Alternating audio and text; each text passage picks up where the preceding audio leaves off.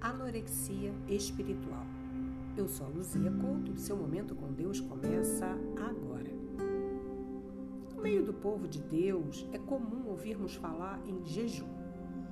Mas o que me deixa triste é ver cristãos com a alma subnutrida devido à anorexia espiritual em que alguns se encontram.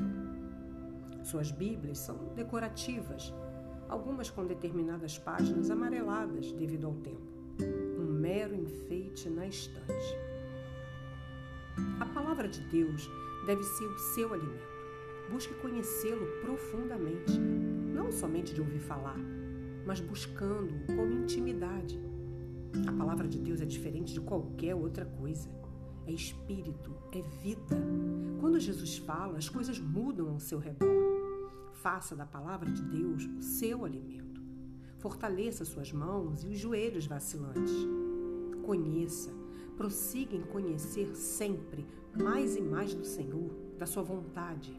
E creia, ela é boa, perfeita e agradável para a sua vida.